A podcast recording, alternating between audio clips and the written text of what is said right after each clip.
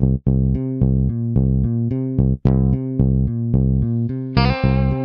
the Pitch. Der Sportpodcast mit Benny und David.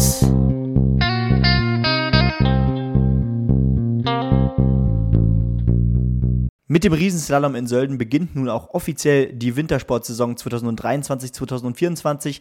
Außerdem die Frankfurt Games stehen an in der NFL und ja, zwei Siege gab es zu jubeln für mich und für David. Das alles noch viel mehr in Folge 188 von On the Pitch, der Sportpodcast. Und damit einen wunderbaren guten Abend, David. Hallo Benny und auch ein herzliches Hallo an euch da draußen. Welche beiden Siege das nachher sind, das werden wir natürlich im Fußballteil besprechen.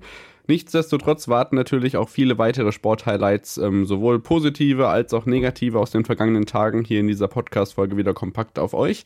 Ähm, auch online könnt ihr uns natürlich finden mit onthepitch-pod auf den verschiedenen Portalen und generell auch im Podcast-Fried freuen wir uns immer über, ja, ähm, ja, Rückmeldungen, ähm, gefällt mir Angaben, Sternchen bei Spotify und und so weiter und so fort. Und was erwartet euch heute bei uns? Ähm, ein Rückblick auf die Rugby-Weltmeisterschaften. Klammer auf, hat ja auch lange genug gedauert. Wir werden ganz kurz über die Tour de France sprechen, über Tischtennis, Tennis, dann ebenso weiterhin noch im äh, zweiten Teil dann über Leichtathletik bzw. Marathon. Darts und Snooker, Basketball und Motorsport, bevor es dann im dritten Take weitergeht mit ähm, ja, voraussichtlich Wintersport, Handball, Eishockey, Football und Fußball. Das so die groben Themen für heute. Und Benny, du kannst reinstarten mit der Rugby-Weltmeisterschaft in Frankreich. Und äh, man kann sagen, der hat am 8. September äh, begonnen und jetzt erst am Samstag aufgehört. Das hat sich dann doch ganz schön gezogen. Ja, ganz genau. Also es ging dann, dann doch auch über zwei Monate, also fast zwei Monate. Ähm, ja, und ähm, Spiel Platz drei gewann am Ende England, doch äh, in einem durchwachsenen Spiel gegen die Argentinier Bronze also äh, Platz 3 des Turnierverlaufs nach diesen fast gut zwei Monaten. Und es gab eine Titelverteidigung, denn das Team um Südafrika ähm, ja, konnte doch ihrer Favoritenrolle gerecht werden und damit den Titel von 2019 müsste es gewesen sein, verteidigen. Und das wirklich ja in einer packenden Partie gegen äh, das Team aus Neuseeland. Äh, eine sehr enge Partie äh, mit Turnaround noch äh, drin. Und ja, eigentlich hat es der Kapitän von Südafrika ganz gut auf den Punkt gebracht. Der sagte nämlich, ähm, also der Kapitän Sia Kolisi sagte zur Bedeutung des Sieges, äh, Zitat, bei der letzten WM hatten wir eigentlich nur darauf gehofft zu gewinnen, aber diesmal haben es alle fast erwartet, in unserem Land läuft so viel schief und wir sind so etwas wie die letzte Verteidigungslinie und können zeigen, dass wir gemeinsam viel erreichen können. Also das zeigt auch nochmal, ähm, dass man da auch nochmal für das Land sogar äh, in diesem Sieg noch einen, eine größere Bedeutung sieht, als das, was jetzt vielleicht auch viele von den Fernsehgeräten gesehen gesehen haben. Genau, das waren ja auch gar nicht mal so wenige. Hat gut äh, Spaß gemacht, auch gerade in den Finalspielen dann die Spiele zu verfolgen und dann natürlich mit dieser Message über den Sport hinaus auch wirklich äh, ganz schön. Das Gastgeberland Frankreich übrigens im Viertelfinale ausgeschieden, da auch gegen Südafrika mit einem Punkt Rückstand und Südafrika hat auch das Halbfinale gegen England nur mit einem Punkt Vorsprung gewonnen. Also nach 29, 28, 16, 15 im Finale jetzt 12 zu 11 gegen Neuseeland.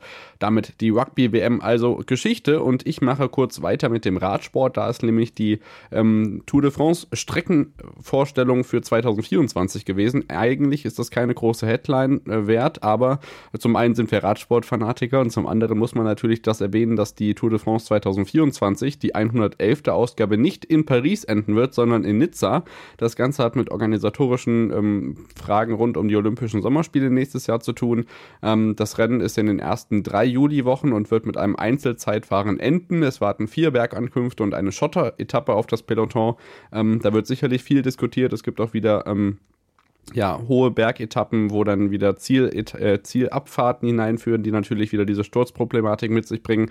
Ähm, da könnt ihr euch gerne mal informieren, was da alles auf euch wartet. Unter anderem dann auch ähm, Einzelzeitfahren von Monaco nach Nizza, wie gesagt, auf der letzten Etappe. Und für die Frauen geht es ähm, nach den Olympischen Spielen direkt los und die fahren ähm, zum großen Teil ihren Start in Rotterdam und enden dann in Alpe d'Huez auf einem der bekanntesten Anstiege der Tour de France. Weiterhin kann ich aus dem Radsport noch berichten, dass ähm, Nairo Quintana zurückkehren wird. Nach fünf Jahren wird er von Movistar zurückgeholt und ähm, hofft natürlich dann nächstes Jahr auf einen Toureinsatz. Und auch ähm, mein Liebling, wir hatten es ja schon angesprochen, Mark Cavendish will mit äh, 35 Etappensiegen den Tour de France äh, Etappenrekord äh, angreifen und ähm, ja, hat sich dabei jetzt äh, Unterstützung gesorgt, äh, besorgt und zwar von Rüdiger Selig, dem Deutschen, der bei ähm, Team Astana dem ganzen ähm, ja, Sprinter so ein bisschen dabei helfen soll, den Rekord anzugreifen. So, und dann kann ich euch noch sagen, dass in der Frankfurter Ballsporthalle im Moment Weltklasse Tischtennis gespielt wird. WTT Champions Frankfurt ist da eine Tagesordnung. Ein paar von euch werden es mitbekommen haben. Ich mache gerade Praktikum bei Radio FFH und da sind viele von uns aus der Redaktion auch unter anderem als Hallensprecher im Einsatz. Von daher kann man da noch berichten, dass unter anderem unser Hesse und äh, Tischtennislegende Benny Timo Boll schon ausgeschieden ist und wie es da in den kommenden Tagen weitergeht. Das werde ich dann nächste Woche berichten. Ja, ganz genau. Endlich mal wieder ein großes Tischtennisturnier auf deutschem Boden. Äh, da bleiben wir natürlich auch hier weiter auf dem Laufenden. Und ähm, genau, wir gehen zum, zum groß größeren Ball, zum Tennis nämlich. Ähm, ja, und da geht's ja auch so ein bisschen auf, ja, auf das Ende des Jahres zu, auf die finalen Turniere. Zum Beispiel äh, beginn, beginnen gerade da die WTA-Finals, wo auch schon die erste Gruppe, äh, unter anderem mit Jessica Pegula, äh, Anna, äh, Sabalenka, Mata Sakari oder auch Rybakina äh, ausgespielt wurde und die zweite Gruppe gerade ansteht. Ähm, äh, ansonsten standen aber auch schon noch ATP-Turniere an, 500er in Wien und in Ball. In Wien war äh, Yannick Sinner im Finale gegen äh, den Russen Daniel Medvedev erfolgreich und das Ganze in drei Sätzen mit 7-6, 4-6, 6-3. Äh, da kam tatsächlich ähm, ja, Alexander Zverev bis ins Viertelfinale konnte er da vorstoßen, verlor da gegen Rublev in drei Sätzen, äh, konnte aber in Runde zwei zum Beispiel den Briten Norrie auch schlagen. Also ein solides Turnier von Zverev in Ball in der Schweiz, gewann am Ende doch etwas überraschend äh, Felix Auger aliassim, der damit doch äh, eine Rückkehr äh, ankündigt, weil er ist zuvor in den letzten Monaten bis auf Platz 29 abgerutscht. Jetzt ist er wieder 10 Plätze hoch auf Rang 19. Der 23-Jährige war wirklich in diesem gesamten Jahr eigentlich kaum in Form. Im Finale dann doch auch ein, ein knappes Spiel gegen ähm, den Polen Hubert Hurkacz 7-6, 7-6. Also knapper geht es da ja wirklich nicht. Genau, wie gesagt, äh, auf der WTA-Tour, äh, die WTA-Finals stehen gerade an. Die erste Gruppe wurde schon ausgespielt mit Sabalenka, Pegula, Rybakina und Sakari. Da gingen am Ende Sabalenka und Pegula ins Halbfinale durch und in der zweiten Runde, äh, in der zweiten Gruppe kämpfen gerade Iga Swiatek, Kokogov, Anjabeur und die Tschechin Vondrusova um den Einzug ins Halbfinale. Also ähm, ich denke, wir haben einiges auch noch, was da kommt, denn zum Beispiel steht gerade auch noch ja, ein äh, ATP Masters an in Paris. Äh, also auch da kommt noch einiges Wichtiges äh, da, da steht gerade die Quali an. Ähm, und dann geht es da ja auch langsam auf die ATP Finals zu, David, ne? Ja, ganz richtig. Und in dem Zusammenhang haben wir natürlich auch über Holger Rühne in den vergangenen Wochen hier gesprochen, weil da ja bekannt wurde, dass Boris Becker sein neuer Trainer wird. Und da gab es in Basel das erste nicht so ganz erfolgreiche Erlebnis, weil eben dieser ja gegen Felix Auger aliassim verloren hat und Boris Becker das Ganze von der Tribüne aus begleitet hat. Und was wir auch noch verkünden können, ist, dass äh, Angelique Kerber ihr Comeback bekannt gegeben hat, wann das genau passieren soll beim United Cup ähm, um den Jahreswechsel in der ersten Januarwoche dann als Vorbereitungsturnier ähm, in Australien, um bei den Australian Open wieder angreifen zu können, die sie ja 2016 sogar gewinnen konnte. Also da drücken wir die Daumen, dass das Comeback weiter ähm, ja, in die richtigen Richtungen geht und wir melden uns dann nach der Unterbrechung wieder mit den nächsten Themen und dann gibt es Leichtathletik, Darts und Snooker, Basketball und Motorsport. Bis gleich. Schatz, ich bin neu verliebt. Was? Da drüben. Das ist er. Aber das ist ein Auto. Ja, eben. Mit ihm habe ich alles richtig gemacht. Wunschauto einfach kaufen, verkaufen oder leasen. Bei Autoscout24. Alles richtig gemacht. Hey, Malte Asmus von meinsportpodcast.de hier. Ab März geht's weiter mit unseren 100 Fußballlegenden. Staffel 4 bereits. Freut euch auf Zlatan Ibrahimovic, Michel Platini, Cesar Luis Minotti, Paolo Maldini, um nur mal vier zu nennen. Und bis wir mit der vierten Staffel kommen, hört doch einfach noch mal rein in die bisherigen drei Staffeln. Ronaldinho, Sepp Meyer, Gary Lineker, Lothar Matthäus und viele weitere warten da auf euch. 100 Fußballlegenden. Jetzt überall, wo es Podcasts gibt. Da sind wir wieder zurück nach der Unterbrechung und melden uns wieder mit der Leichtathletik in dem nächsten Take als kleines erstes Thema und zwar mit dem Frankfurt-Marathon.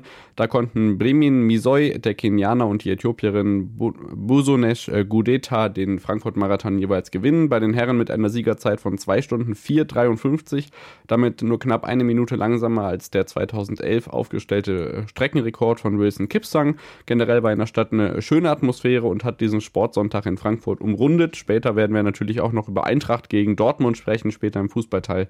Da kommen wir später darauf zurück. Und noch ein Karriereende können wir bekannt geben aus der Leichtathletik. Caroline Hingst hatte ich ehrlich gesagt gar nicht mehr so auf dem Schirm, dass sie überhaupt noch mehr oder wenig, weniger als aktiv gilt. Die 43-jährige Stabhochspringerin, ähm, unter anderem auch international oft äh, für Deutschland am Start gewesen.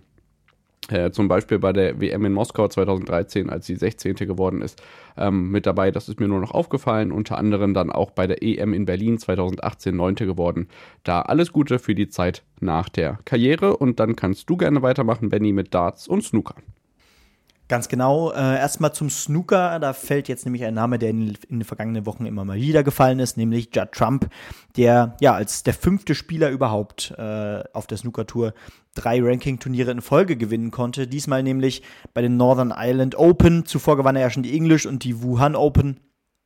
Also der dritte Erfolg in Folge. Damit ist jetzt Judd Trump seit über 20 Profi-Matches ungeschlagen und im Finale schlug er Chris Wakelin mit 9 zu 3 auch bedeutend deutlich.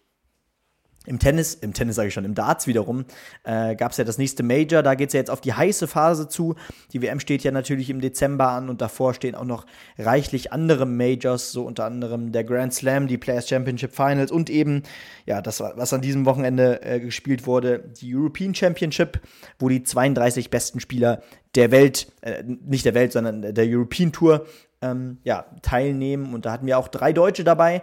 Das auch durchaus ähm, ja, erfolgreich, weil ähm, Ricardo Petretschko tatsächlich bei seiner ersten Teilnahme an der European Championship ins Achtelfinale, also in Runde 2, einziehen konnte.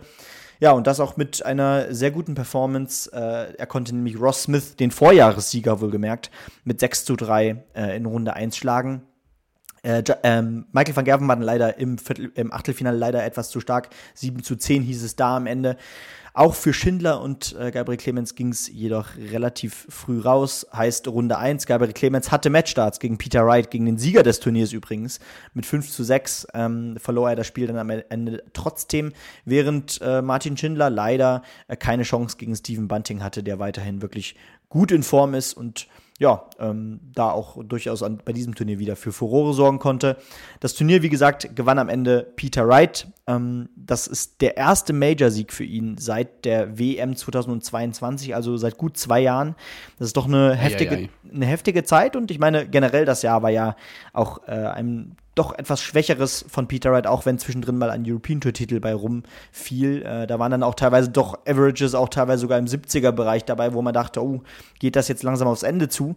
Aber damit hat er sich, glaube ich, doch pünktlich zur wichtigsten Phase des Jahres auch eindrucksvoll zurückgemeldet mit 11 zu 6 in einem Überraschungsfinale mit James Wade.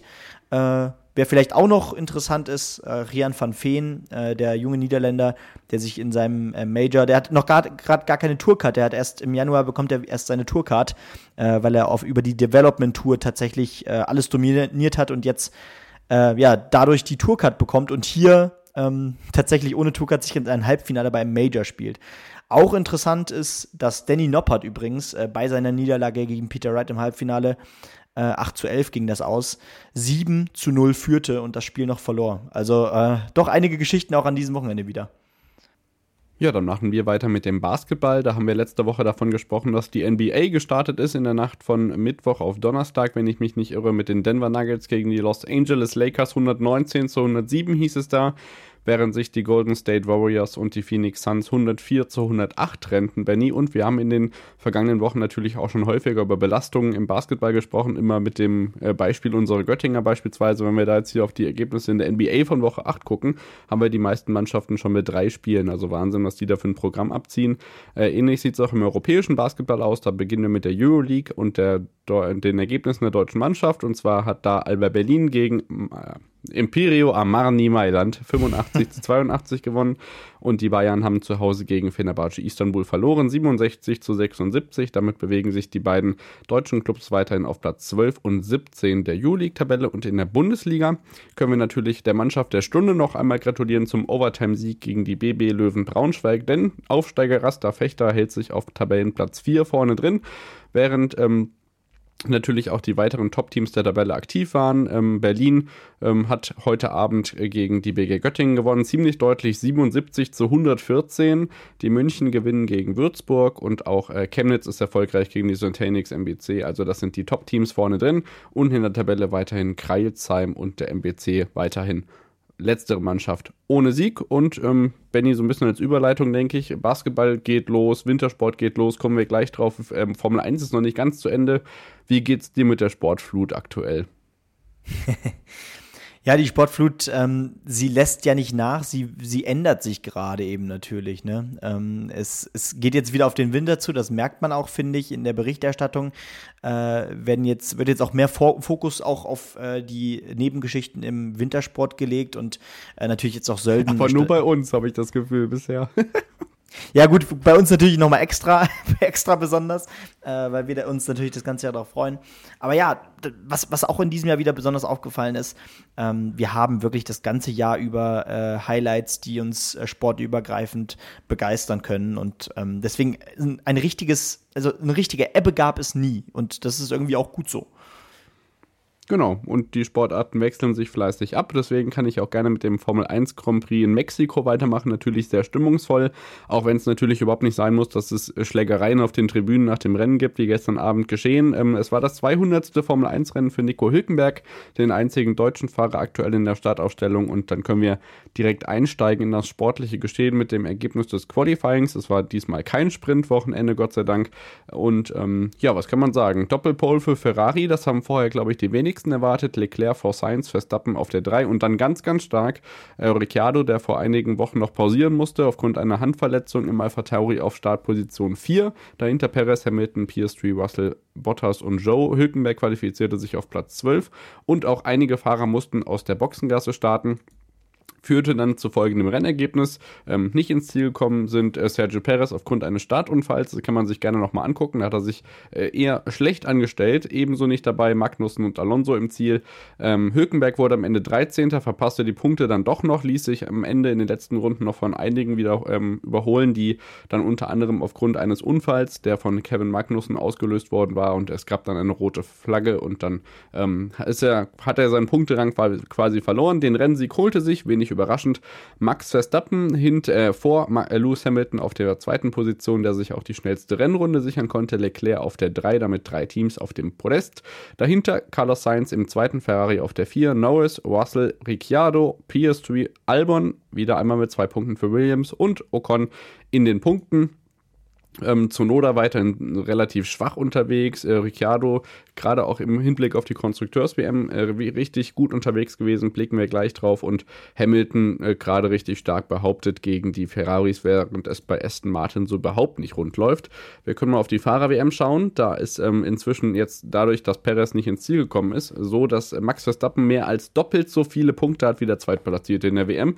Perez möchte diesen Platz 2 noch verteidigen. Da steht es äh, 491 zu 240. Auf Platz 4 und 5 sind Sainz und Alonso jetzt punktgleich gleich, 183.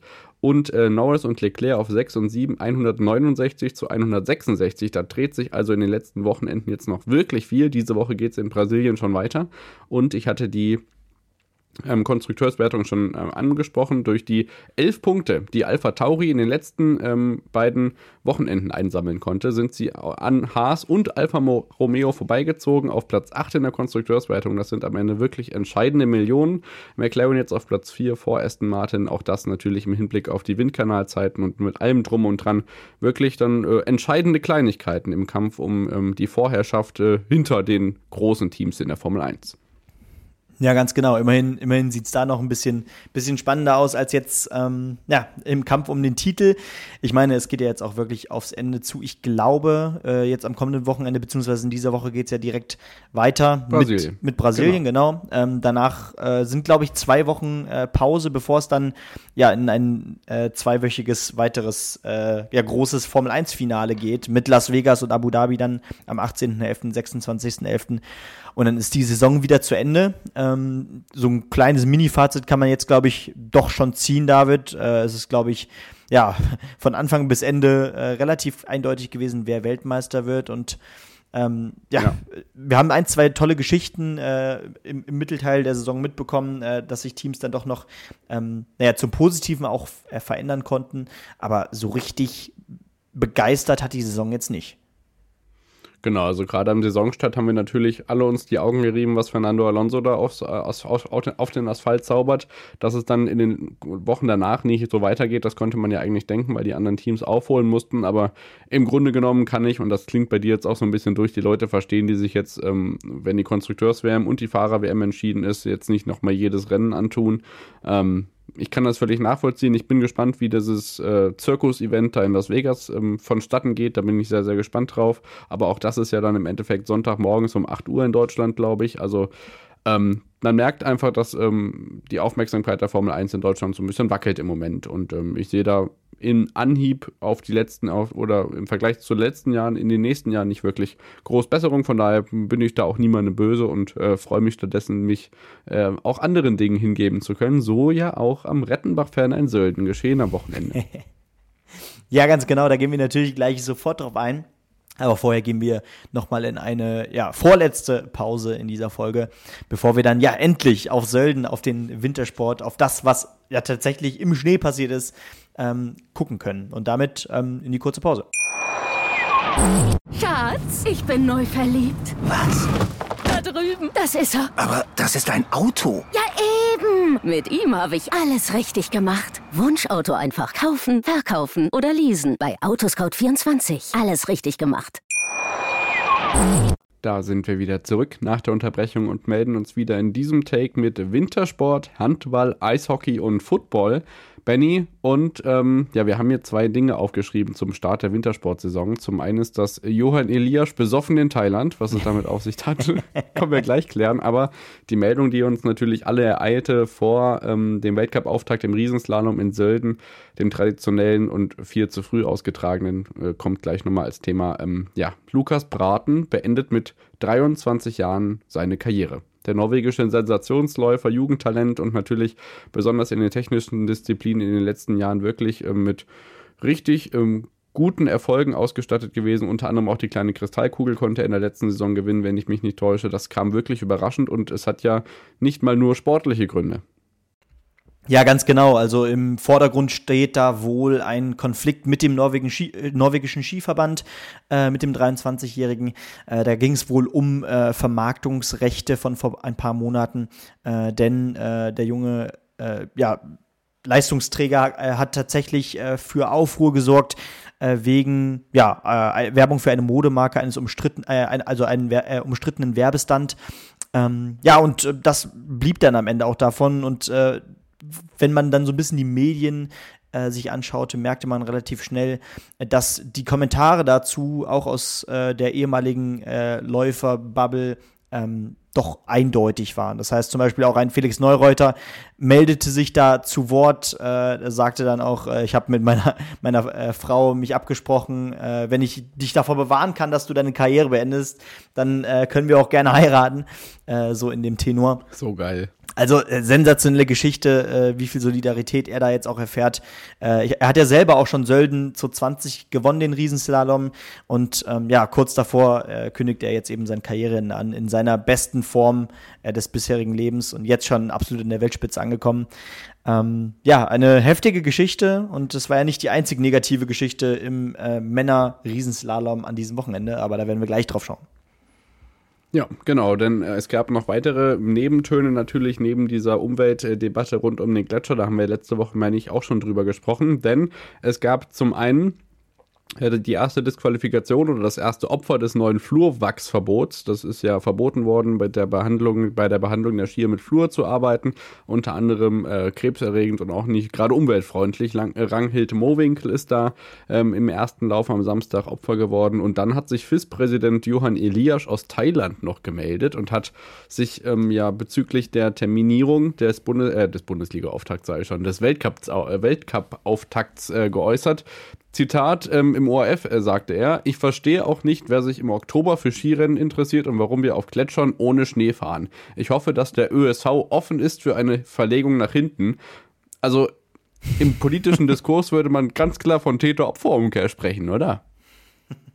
Ich glaube, das kann man so formulieren. Ähm, ja, deswegen, deswegen tut sich ja auch doch die Frage auf, war da mal Alkohol im Spiel? Ähm, und ja, das zeigt ja auch wieder, naja, äh, aus privaten Gründen in Thailand weilen, ähm, da, da ist die Zunge dann vielleicht auch doppelt, doppelt so schnell wie, wie der Kopf, äh, wenn man gerade nicht vor Ort ist. Also, ja, doch seltsame Szenen, die sich da auftaten. Äh, alles in allem natürlich wirklich ne, ein sehr kurioses Sportwochenende auch da.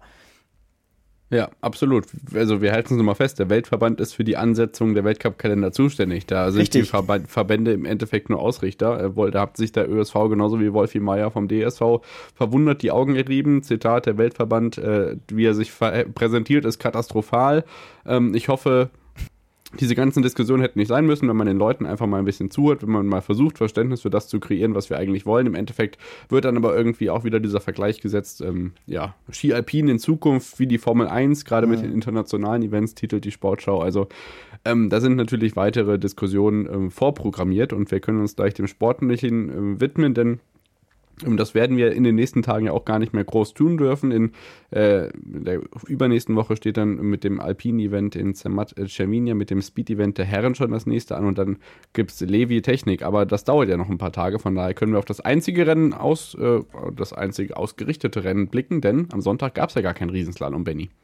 War es ein bisschen windig. War es ein bisschen windig. Das heißt, wir hatten tatsächlich an diesem Wochenende keinen Herren-Riesenslalom-Weltcup äh, äh, zum Start in die Saison in Sölden. Und ähm, deswegen mussten wir uns ja mit einem einzigen äh, Event beglücken. Das war äh, eben der Riesenslalom der Damen, der aber nicht minder interessant war. Denn am Ende gewann die Schweizerin Lara Gutberami dann auch doch ähm, ja, bedeutend knapp äh, gegen äh, die Konkurrentin aus Italien, Federica Brignone, die auch den ersten Lauf äh, für sich entscheiden konnte, vor Petra Villova auf drei.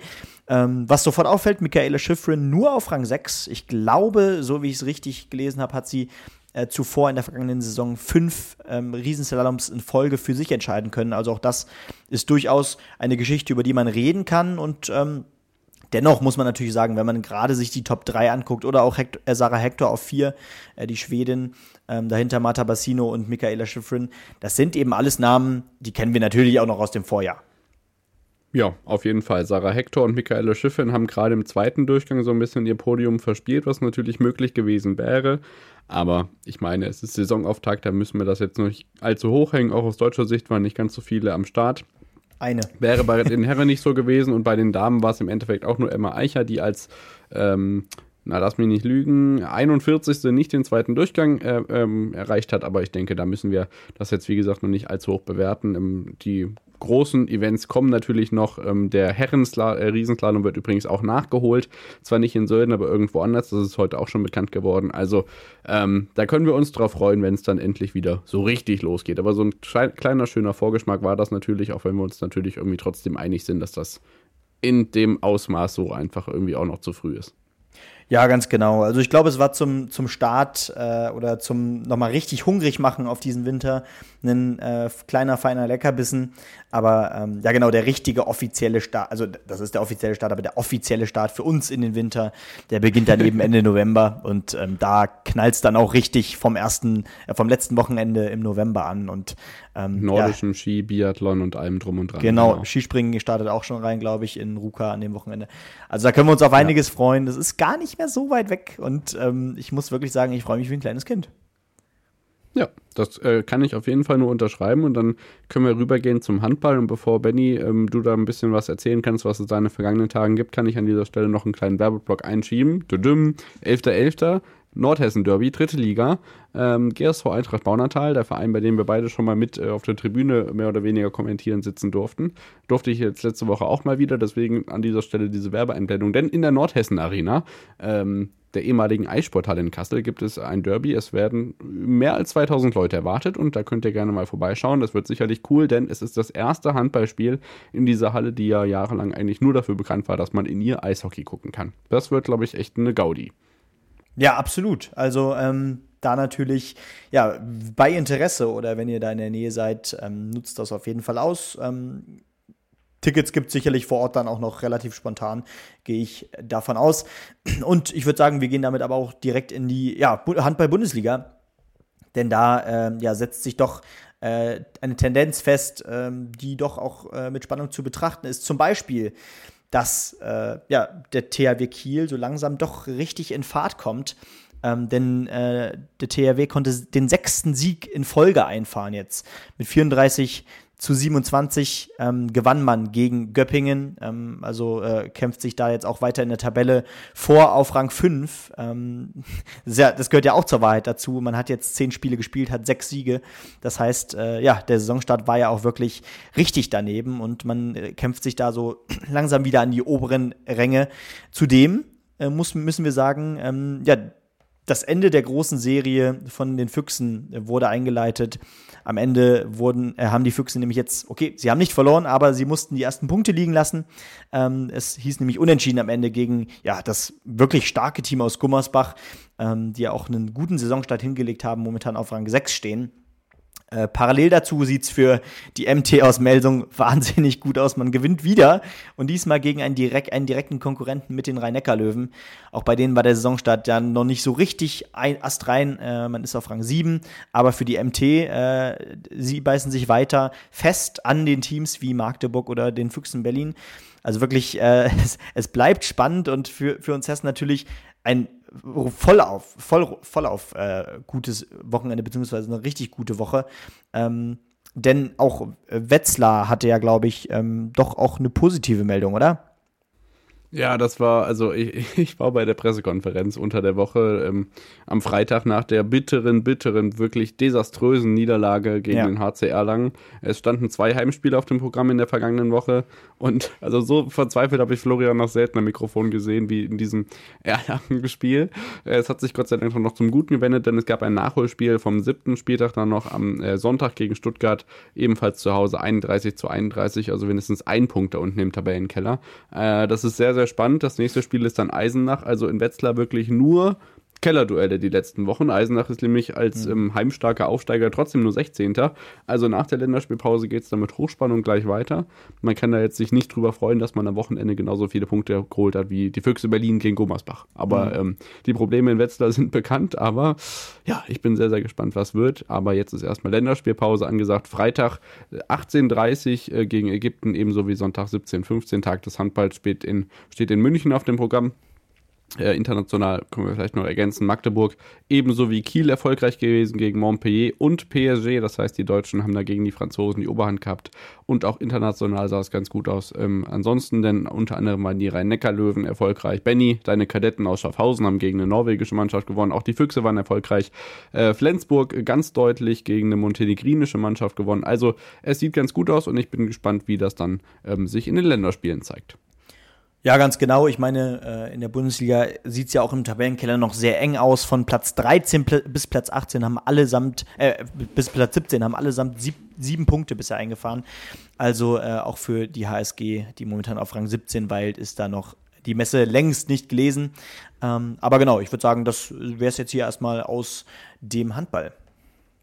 Genau, außer einer kleinen Gratulation noch an Nils Lichtlein, dem 21-jährigen U21-Weltmeister, der von Alfred Gislason aufgrund von einigen Absagen noch nachnominiert wurde. Ein richtig aufstrebender, aufstrebender Junge, der Neffe des ehemaligen Nationaltorhüters und Melsunger Torwarttrainers Carsten Lichtlein, hat wir ja schon mal erwähnt. Und dann kommen wir zum Eishockey, Benny, und da ja, ist eine absolut tragische Nachricht. Ähm, reingekommen in den vergangenen Tagen, denn der ehemalige Profi auch in der DEL für Augsburg aufspielend, Adam Johnson, ist gestorben bei einem Horrorunfall. Ähm, es wurde mehr oder weniger seine Kehle aufgeschlitzt von einer Kufe und daran ist er verstorben mit 29 Jahren. Ähm, das habe ich so noch nie gelesen. Ja, unfassbar. Also ähm, es, es, ich habe wirklich langsam den Eindruck, es, es, es hat sich jetzt in den letzten Monaten wirklich gehäuft wie noch nie zuvor, äh, während wir diesen Podcast machen. Äh, so viele tragische Meldungen, wie wir äh, teilweise doch hier mit reinnehmen müssen.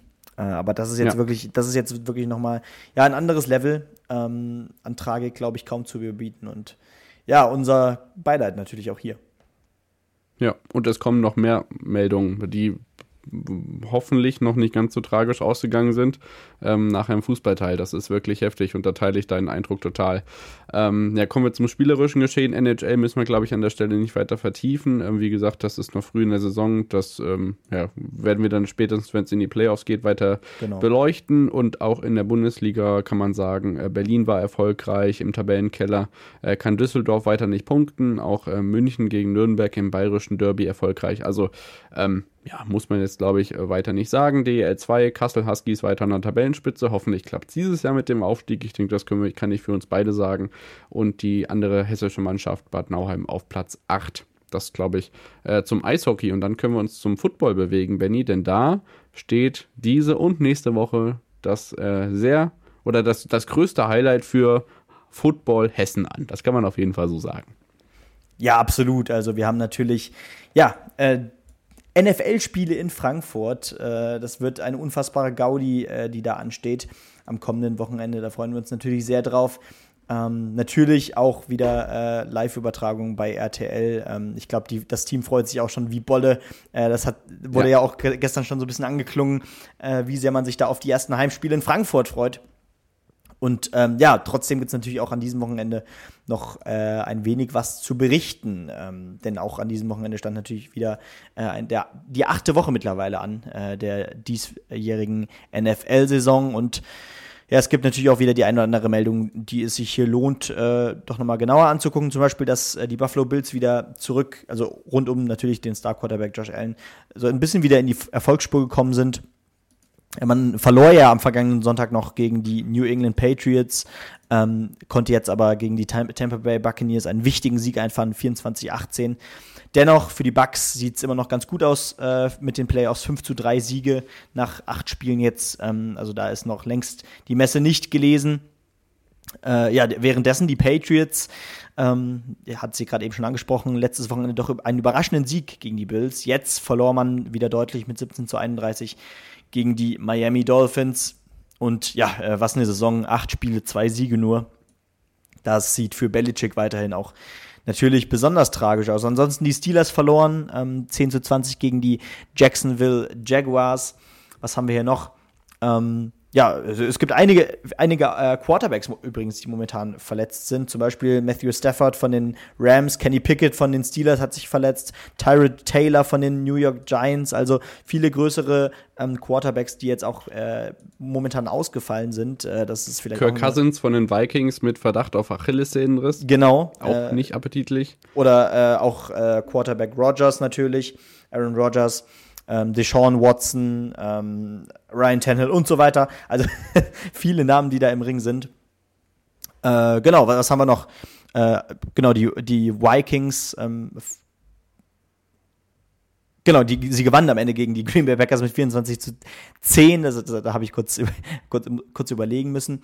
Äh, ja, trotz, trotz einer bisher ähm, ja doch, doch ganz guten äh, Saison von den Kansas City Chiefs äh, vor diesem Spieltag nur eine Niederlage ja, ging dieser Spieltag wirklich in der Totalpleite zu Ende, denn äh, ja, ohne einen Touchdown äh, verlor man am Ende deutlich gegen die Denver Broncos mit 9 zu 24 und musste damit die, ja, die schmerzhafteste Niederlage der bisherigen Saison einfahren. Das vielleicht erstmal zu einigen Punkten aus diesem natürlich wieder besonders langen und besonders äh, mächtigen Spieltag der NFL. Ja, und dann kann man ja das letzte, was du angesprochen hast, gleich mitnehmen, weil ähm, Patrick Mahomes wird ja in äh, wenigen Tagen diese Woche noch nach Deutschland reisen und mhm. dann versuchen, das Ganze am Sonntag um 15.30 Uhr gegen die Miami Dolphins wieder auszubügeln, die sich ja auch nicht gerade ganz schlecht äh, schlagen in den vergangenen Monaten. Und dann äh, wird es natürlich darauf ankommen, wie er dann zurückkommen kann nach diesem Rückschlag an diesem Wochenende. Er hat auch so ein bisschen gekränkelt, Patrick Mahomes, und ähm, ja, was dann rundrum dieses Spiel noch so passiert, äh, Travis Casey kommt, dann ist ja Taylor Swift meistens nicht weit, auch wenn das natürlich irgendwie das Einzige ist, was den, in den US-Medien bei, bei Chiefs übertragen überhaupt noch eingeblendet wird. Wie gut Travis Casey mit äh, Appearance von Taylor Swift im Stadion äh, spielt oder wie gut er das eben tut, wenn sie nicht da ist. Ähm, das werden wir natürlich auch in Frankfurt beobachten und dann können wir uns auf jeden Fall auf das erste von zwei Frankfurt Games freuen. Es ist schon das ganze, die ganze Woche Programm hier in Frankfurt. Ähm, äh, Partys, Trainings, äh, Flag Football Events. Also da ist wirklich die äh, Football-Welt versammelt und äh, da passiert einiges und wir können uns freuen, wenn es dann am Sonntagnachmittag mit dem ersten Kickoff hier losgeht und wir hoffentlich an die München-Stimmung rankommen können. Ja, ganz genau. Ähm, ja, ich bin, ich bin auch so ein bisschen gespannt, äh, wie so die Stimmung sein wird. Gerade natürlich äh, im Vergleich jetzt zu den Vorwochen äh, in den USA, weil deutsche Fans ja doch noch mal äh, ja von den Charaktereigenschaften her, äh, wenn man auch auf andere Sportarten guckt, doch etwas unterschiedlich sind zu den äh, ja, US-amerikanischen Fans in NBA, NFL oder Co. Äh, dementsprechend bin ich da auch natürlich wieder sehr gespannt auf Frankfurt. Äh, die Erfahrungen bisher aus Deutschland, München natürlich zum Beispiel, äh, sagen natürlich, äh, das wird eine Gaudi, es wird ein Fest und ich glaube, da können wir uns alle drauf freuen. Genau so sieht's aus. Und dann hören wir uns wieder nach einer kurzen Pause mit dem Fußball. Da geht es unter anderem um die Bundesliga, die Damen-Nationalmannschaft, internationale Derbys. Jude Bellingham. Heute Abend ist ja auch noch äh, eine nicht ganz unwichtige Wahl bei der FIFA. Ähm, es geht aber auch um tragische Neuigkeiten. Diaz, äh, Bastost. Es gibt Neuigkeiten von Luis Rubiales. Es gibt eine Vorschau auf den DFB-Pokal und äh, vieles weitere, was wir gleich besprechen. Bis dann. Schatz, ich bin neu verliebt. Was? Da drüben. Das ist er. Aber das ist ein Auto. Ja, eben. Mit ihm habe ich alles richtig gemacht. Wunschauto einfach kaufen, verkaufen oder leasen. Bei Autoscout24. Alles richtig gemacht. In rund 40 Folgen habt ihr mich jetzt schon sagen hören, I want to tell you about the Beatles. Ich habe euch die Geschichten zu ihren Alben und ihren Songs erzählt, euch ihre wichtigsten Wegbegleiter und Vertraute vorgestellt und natürlich die Orte, die für die Bandgeschichte eine wichtige Rolle spielten. Habt ihr die drei bisherigen Staffeln schon durchgehört? Nein? Na, worauf wartet ihr dann noch? Rein in den Podcatcher eurer Wahl und einfach mal losgehört. Und folgt gerne auch unserem Instagram-Kanal iwtty-Beatles Podcast. Da sind wir wieder zurück nach der Unterbrechung und melden uns wieder mit dem Fußball. Und Benny, das war jetzt ein bisschen blöd, aber vielleicht machen wir die schlechten Neuigkeiten einfach zu Beginn, dann können wir am Ende ähm, nicht ganz so negativ enden. Ähm, vielleicht steigen wir mit einer das ist jetzt ein bisschen blöd abzuwägen, aber ähm, Luis Rubiales ist uns ja allen ein Begriff. Der frühere spanische Verbandspräsident im Fußball ist von der FIFA heute für drei Jahre gesperrt worden für sämtliche Fußballämter. Hatte ja Jennifer Hermoso, die ähm, ja, Weltmeisterin geworden sind in Australien und Neuseeland in diesem Sommer. Bei dem Ausscheiden der deutschen Mannschaft in der Vorrunde ja gab es ja diesen Kussskandal und da gab es jetzt das erste Mal internationale äh, FIFA ähm, ja, Sperren, die über 90 Tage hinausgehen, in dem Fall jetzt also drei Jahre. Mal gucken, ähm, was man von Luis Rubiales in den nächsten Monaten noch hört. Seine Mutter muss ja, glaube ich, inzwischen nicht mehr in der Kirche irgendwie im Hungerstreik sein, ne? Ja, ganz genau. Also ich meine, ich meine, ähm, ja, diese, diese Grenze von 90 Tagen wurde jetzt mit den drei Jahren auch deutlich überschritten. Also das ist ja auch ein klares Zeichen. Ähm, bei, gut, gut bei, bei, der, bei der FIFA interessiert mich natürlich auch irgendwie dann immer die Intention dahinter, weil wir schon, glaube ich, oft genug erlebt haben, ähm, dass die Wahrscheinlichkeit nicht niedrig ist, dass die FIFA doch oder doch, doch durchaus auch korrupte Personen um sich herum hat und äh, natürlich jetzt hier vielleicht auch äh, mit einer besonders harten Strafe zeigen will, äh, dass man auf der richtigen Seite ist. Aber natürlich erstmal ein deutliches Zeichen auch ähm, für diesen ja, natürlich absolut vorhandenen Fehler von Rubiales in diesem Moment. Äh, das war natürlich durchaus übergriffig und ähm, verdient dementsprechend natürlich auch eine Sanktion. Ja, genau. Dann äh, machen wir gleich weiter mit den Neuigkeiten und können verraten oder mitteilen, die meisten von euch werden es mitbekommen haben, FC Liverpool, Luis Diaz, ähm, die Eltern des ähm, Reds-Profis aus der Mannschaft von Jürgen Klopp, ähm, sind entführt worden. Die Eltern, der Vater ist inzwischen ähm, nicht, äh, noch nicht wieder aufgetaucht, die Mutter jedoch schon vom Militär befreit worden. Er hat nicht gespielt am Wochenende zum internationalen Fußball, kommen wir gleich nochmal, aber das ist natürlich ebenso eine Schocknachricht gewesen wie der Zusammenbruch von Bas Dost ähm, in der Ehrendivisie, in der niederländischen Fußballliga. Ähm, das Spiel ist kurzzeitig sogar noch weitergelaufen und ähm, das Ganze kurz vor Spielende. Ihm geht es inzwischen auch wieder gut, aber das äh, weckt natürlich sofort wieder die Bilder, über die wir ähm, ja vor zwei Wochen hier erst gesprochen haben, Benny. Ja, ganz genau. Äh, jetzt hat sich auch Jürgen Klopp nochmal geäußert und sagte, es ist für uns alle eine besorgniserregende Situation und es war keine ziemlich, äh, es, war, es war eine ziemlich harte Nacht. Ähm, ja, eine ganz komische Situation. Ähm, Immerhin ist äh, die Mutter mittlerweile aufgetaucht. Wie gesagt, wie du schon so richtig sagtest, der Vater. Äh, von ihm fehlt immer noch jede Spur. Eine wirklich erschreckende Geschichte, eine von vielen in dieser Folge. Aber äh, die darf genau. natürlich hier auch nicht fehlen. Jetzt sind wir so ein bisschen in dem Thema, Thema gesprungen. Wie gesagt, währenddessen gute Besserung noch an Bas Dost. Hat ja in der Bundesliga auch gespielt, 2012 bis 2016 Ja. in Wolfsburg und ähm, in, bei Frankfurt dann auch 19 bis äh, 21. Hoffen natürlich auch das Beste für die Eltern von Luis Diaz, dass das sich auch alles wieder aufklärt da in Kolumbien und ähm, kommen damit zu den weiteren Themen ähm, und fangen vielleicht unter der Woche an mit ähm, dem Europapokal, denn der war natürlich aus deutscher Sicht auch wieder am Start ähm, in der Conference. Oder wir starten einfach am Dienstag, würde ich sagen, chronologisch und können sagen, äh, dass die Bayern in Istanbul gewonnen haben, 1 zu 3. Ähm, Union äh, gegen die SSC Neapel zu Hause 0 zu 1 verloren hat und am Mittwoch dann äh, Dortmund in Newcastle erfolgreich war, nachdem diese ja damals PSG geschlagen hatten. Und äh, auch Leipzig war natürlich im Einsatz. Die konnten gegen Roter Stern Belgrad 3 zu 1 gewinnen. Kurzum, alle gewinnen aus Union in der Champions League. Ja, und bedeutend ärgerlich natürlich wieder bei Union. Ähm, man hatte tatsächlich ein ja so starkes Team wie Neapel ähm, durchaus an der Angel und man hatte die Möglichkeiten, auch dieses Spiel für sich zu entscheiden. Und dann äh, kam dieser ja relativ späte Nackenschlag wieder.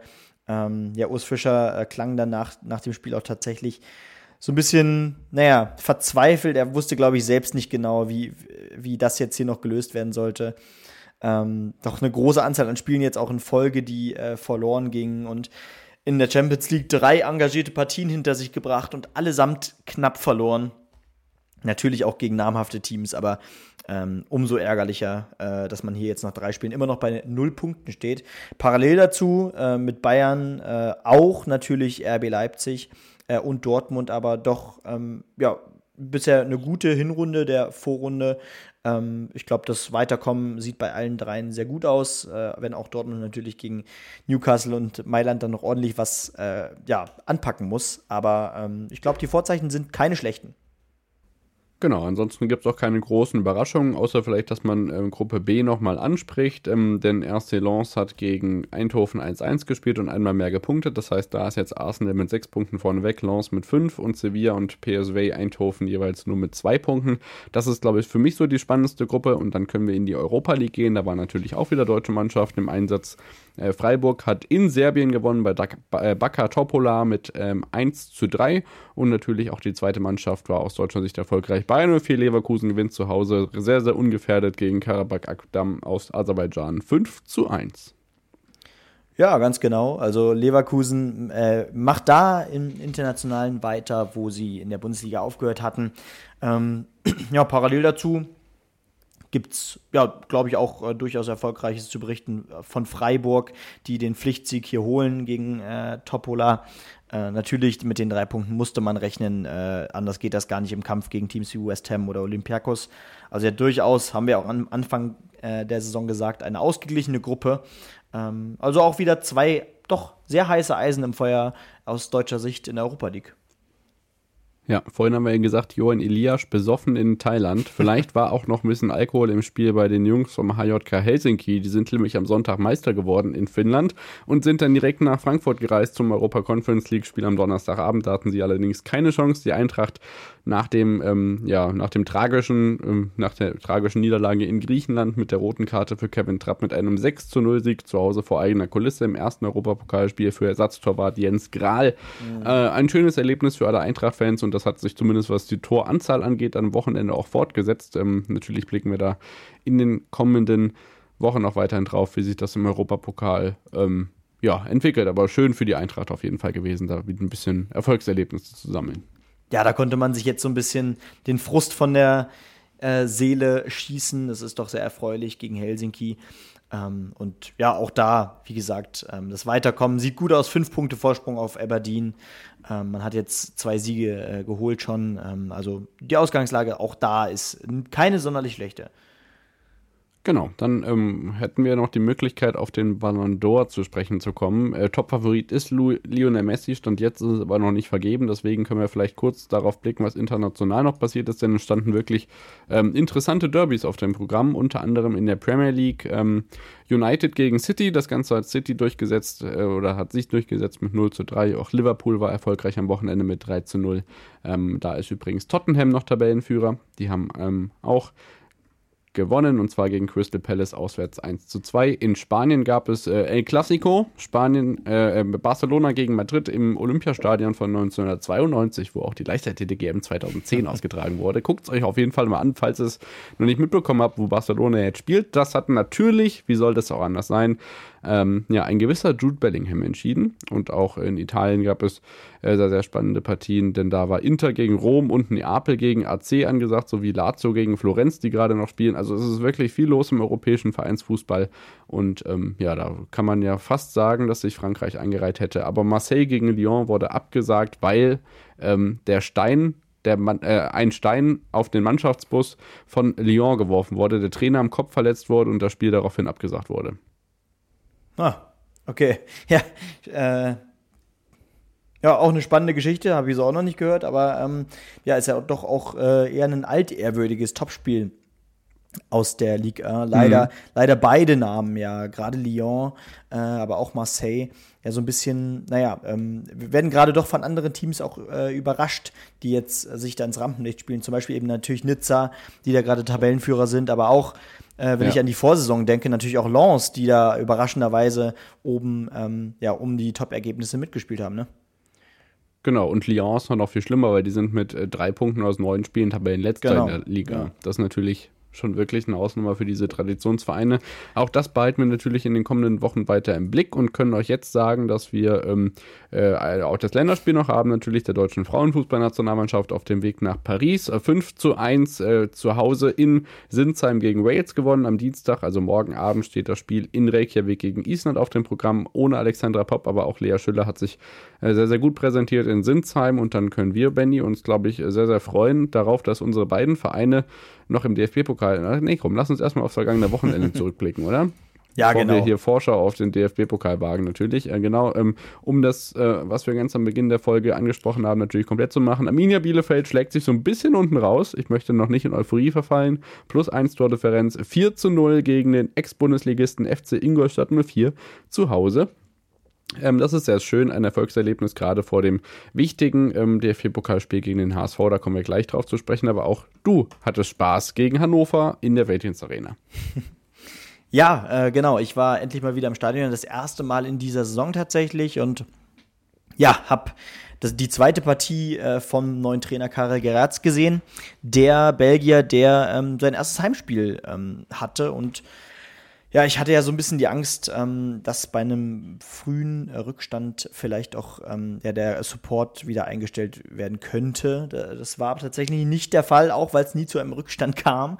Aber ähm, naja, gut, äh, dafür ist der Schalke generell eigentlich auch nicht bekannt.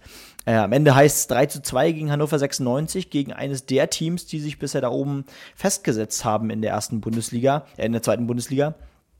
Auch etwas überraschend natürlich, wenn man sich die Vorjahre anguckt bei Hannover. Ähm, ja, und Schalke spielte tatsächlich, ähm, das war natürlich längst noch nicht alles Gold, was glänzte, aber ähm, man versucht ja jetzt so ein bisschen ähm, mit Dreierkette zu agieren, vorne mit Doppelspitze, diesmal Lasme und Karaman, die wirklich sehr gut zusammen funktioniert haben. Karaman, übr äh, Lasme übrigens auch der, der das 1-0 macht in der 42. Minute. Ähm, also wirklich eine, ja, eine gute, engagierte Partie. Äh, rein vom Willen her war da viel mehr zu sehen als in den vorherigen Partien und am Ende ein verdienter 3 zu 2 Sieg gegen Hannover. Man kann sich da jetzt ein bisschen absetzen von Osnabrück und Braunschweig, die ja beide wirklich wieder deutliche Niederlagen einfahren mussten. Ähm, Osnabrück, äh, äh, warte mal, ähm, genau, Braunschweig verlor 1 zu 4 gegen Düsseldorf und äh, Osnabrück verlor ebenso auch nicht minder hoch, ähm, ich glaube, gegen, genau, gegen Fürth mit gegen 0 zu 4. 4-0. Ähm, genau, ja. Schalke jetzt vier Punkte vor Osnabrück. Er kämpft sich da jetzt wieder an äh, ja, das untere Mittelfeld ran und ähm, ja, das sind doch erstmal positive Vorzeichen für beide Teams aus äh, unserer Sicht und ähm, ja, ich glaube, das macht uns auch beiden jetzt so ein bisschen mehr Hoffnung. Also bei euch natürlich, ihr seid jetzt natürlich sogar noch ein paar mehr Punkte weg vom 16. Platz mittlerweile, ne? Ja, aber da gibt es jetzt auch schon wieder die ersten Fragen. Ja, vielleicht guckt man doch schon mal, wo Platz 3 überhaupt wäre. Aber oh, nein, ja. also ich bin, ich bin sehr, sehr froh, dass es jetzt gerade funktioniert und sehr, sehr gespannt, wie das gegen den HSV passiert. Das ist ja auch gerade finanziell natürlich sehr, sehr lukrativ, was da diese Woche unter der Woche auf uns wartet. Ähm, ansonsten, zweite Liga ganz oben, St. Pauli gegen KSC erfolgreich.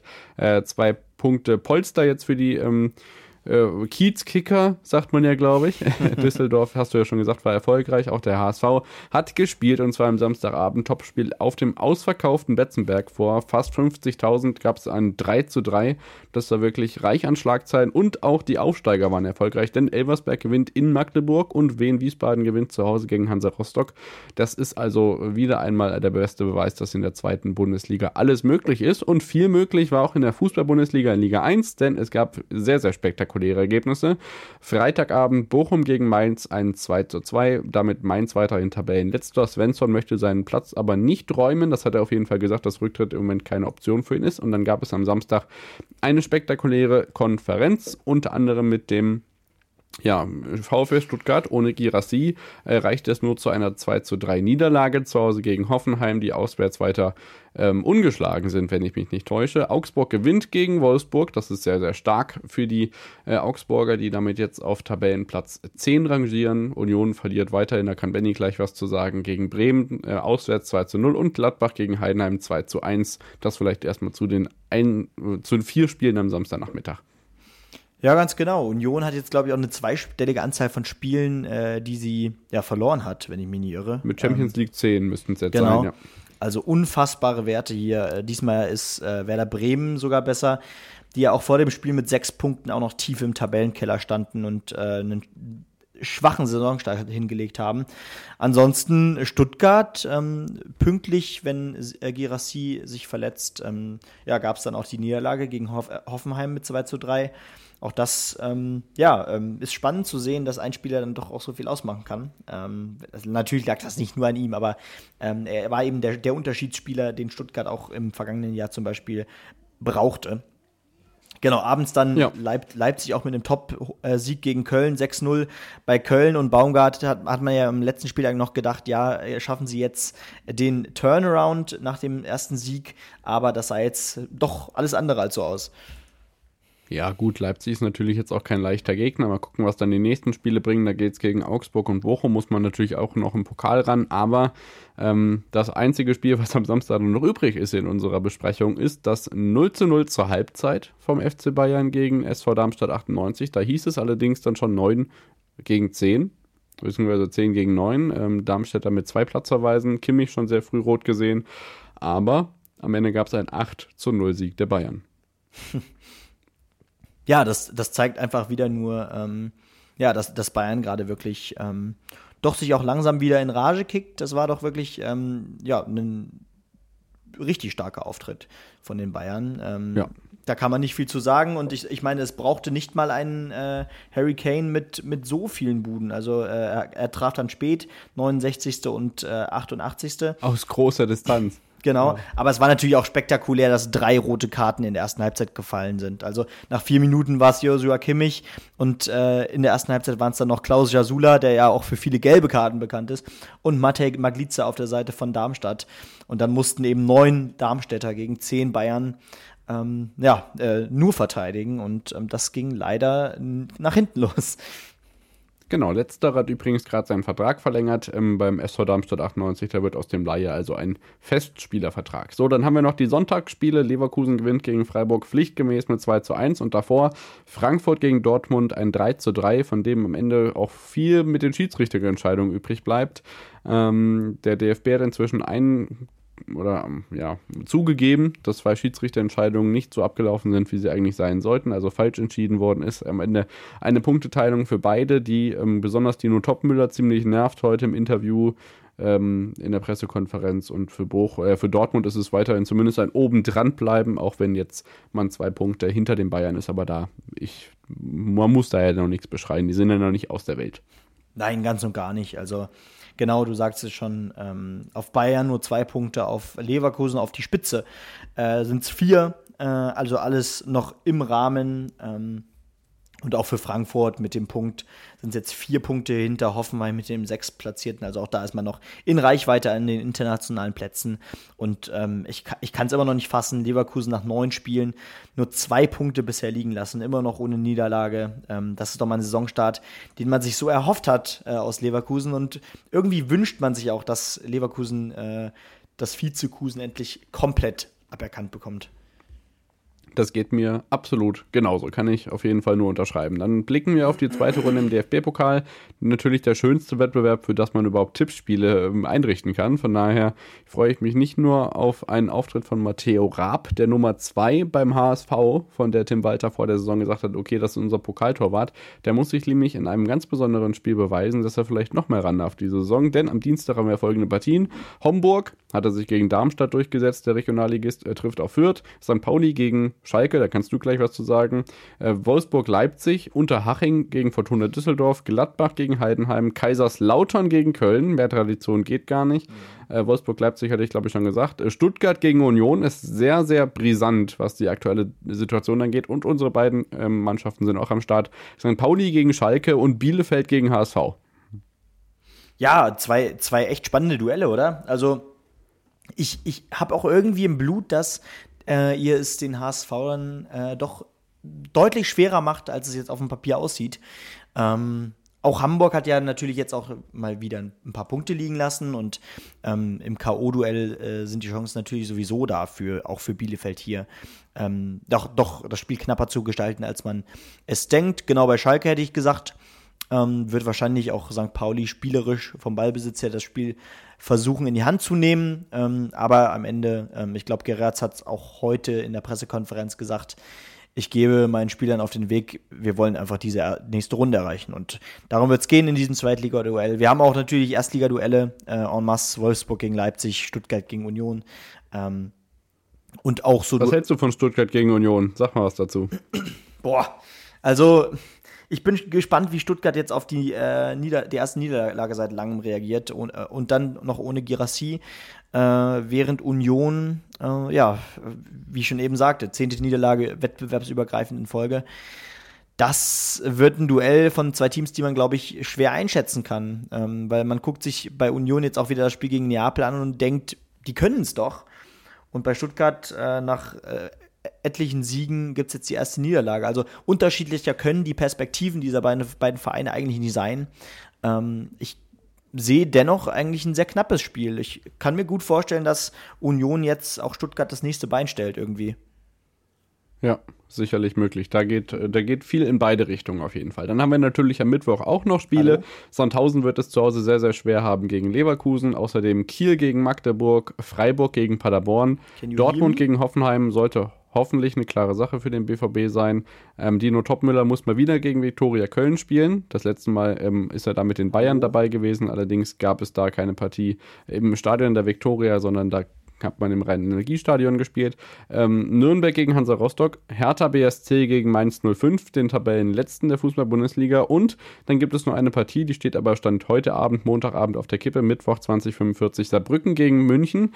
Das äh, Spiel der Saarbrücker musste nämlich am Wochenende aufgrund ähm, ja, ähm, viel zu viel Wassers auf dem äh, Rasen des Ludwig-Parks-Stadions abgebrochen werden, sodass man noch nicht weiß, ob die edlen Bayern-Füße da überhaupt äh, zaubern dürfen. Ja, ganz genau. Also doch viele spannende Geschichten auch an diesem Wochenende. Äh, nicht an diesem Wochenende, in dieser Woche.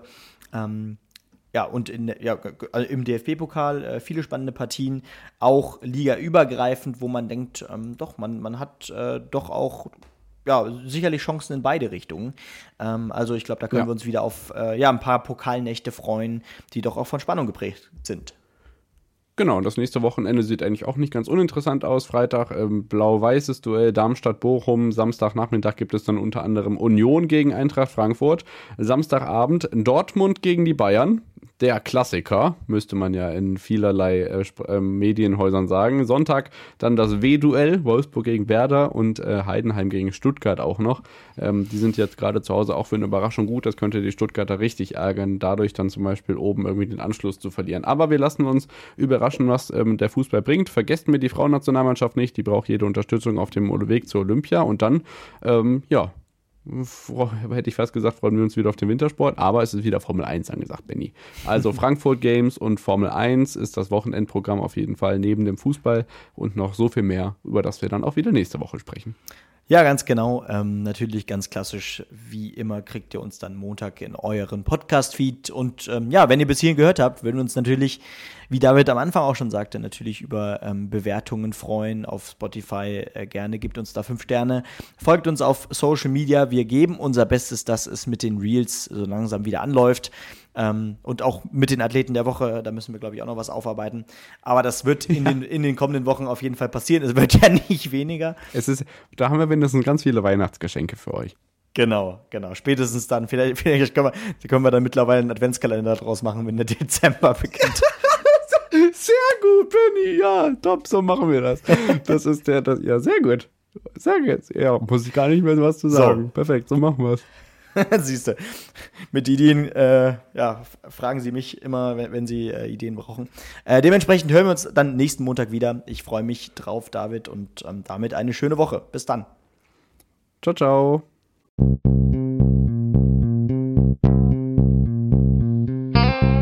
On the Pitch. Der Sportpodcast mit Benny und David.